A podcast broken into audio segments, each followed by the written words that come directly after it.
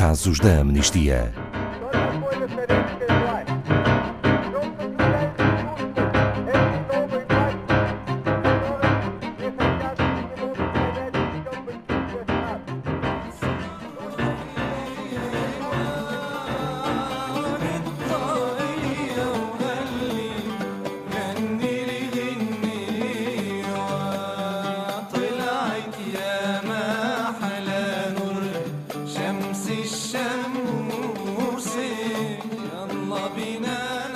Ibrahim é um jovem egípcio de 27 anos que trabalhava para a Comissão Egípcia de Direitos e Liberdades e que se dedicava sobretudo à área do direito à habitação.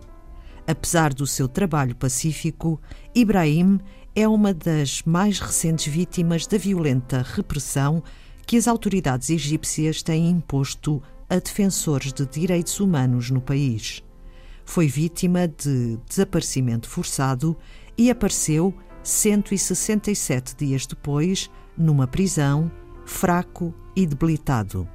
Segundo o próprio, foi vítima de práticas de tortura durante a sua detenção. Boa tarde, Ana Farias, da Amnistia Internacional Portugal. Ibrahim foi mais um dos alvos das autoridades egípcias, apesar do seu trabalho pacífico em direitos humanos. O que há mais para saber sobre o que se passa atualmente no Egito neste domínio? Boa tarde, Ana Paula. Boa tarde a todos os ouvintes. É exatamente isso que referiu. A detenção de Ibrahim surge no seguimento de uma profunda vaga de repressão que as autoridades egípcias estão a impor à sua sociedade civil e referimos a centenas de pessoas que têm sido presas pelo seu trabalho legítimo, fundamental e pacífico em direitos humanos, mas que acabam por sofrer profundas violações à sua liberdade de expressão e associação. Entre estes alvos, tal como Ibrahim, contam-se jornalistas, fãs de futebol, crianças, estudantes, políticos, pessoas conhecidas da esfera pública egípcia uh, e também elementos de equipas executivas de organizações da sociedade civil. Também, tal como este caso que aqui trazemos hoje, muitas destas pessoas são vítimas de desaparecimentos forçados. E o que é que isto quer dizer? Uh, as pessoas desaparecem, literalmente, quando as autoridades oficiais ou alguém que age com o consentimento do Estado as agarram na rua ou as levam de suas casas, negando depois tê-lo feito ou recusando-se a dizer onde estão. E isto constitui um crime ao abrigo da lei internacional. E o que acontece depois a essas pessoas que desaparecem? Muitas sabemos que são injustamente acusadas de crimes associados a terrorismo, mesmo que não existam quaisquer provas sobre isso. São detidas durante meses ou mesmo anos e, muitos casos, nunca sequer chegam a ser apresentadas em tribunal. E estas pessoas acabam todas com o rótulo de terroristas ou de criminosas, simplesmente por manifestarem pacificamente as suas opiniões. Ana Farias, e o que fazia Ibrahim para se tornar num desses alvos? Ibrahim fazia um trabalho legítimo em direitos humanos, como referiu, era investigador para a Comissão Egípcia de Direitos e Liberdades. Focava-se em acompanhar a capacidade do país em garantir que todas as pessoas têm acesso a uma habitação segura e acessível, documentava os desalojamentos forçados quando aconteciam e monitorizava as políticas de planeamento urbano do país. A verdade é que foi a quinta pessoa associada a esta comissão a ser detida desde 2016. O que lhe aconteceu? O que sabemos é que tudo começou no dia 11 de junho de 2019, quando agentes não identificados o agarraram numa rua perto de sua casa, na cidade do Cairo. Assim que se aperceberam do que tinha acontecido, a família e os amigos dirigiram-se à estação da polícia, mas aí foi-lhes dito que Ibrahim não só não se encontrava sob a sua custódia, como nem sequer tinha sido detido. Ninguém soube do seu paradeiro durante 167 dias. E em que momento é que souberam onde estava?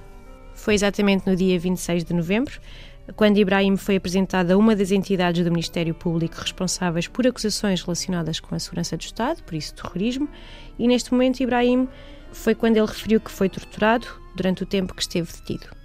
Teve direito a algum julgamento justo, com defesa? Não, seu julgamento foi profundamente injusto, uma vez que nem ele nem os seus advogados foram autorizados a examinar o processo ou sequer a investigação contra ele próprio. Foi questionado, sim, pelo seu trabalho em direitos humanos, mas nenhuma prova foi apresentada contra si. Ana Farias, e qual tem sido o papel da Amnistia Internacional, neste caso, de Ibrahim, e em outros casos semelhantes? Tal como em outros casos, uh, seguimos uh, uma ordem por três passos: investigamos, denunciamos e apelamos por ação.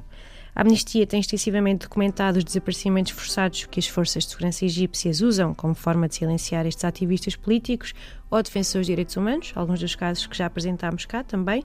Têm sido detidas centenas de pessoas, sem qualquer acesso a advogados ou a contacto com os seus familiares E o que podemos concluir é que as autoridades do Egito tentam normalizar estas violações de direitos humanos quando aprovam uma série de leis que legitimam a crescente repressão às liberdades de expressão, de associação e de reunião, mas a verdade é que é uma lista de abusos sem fim.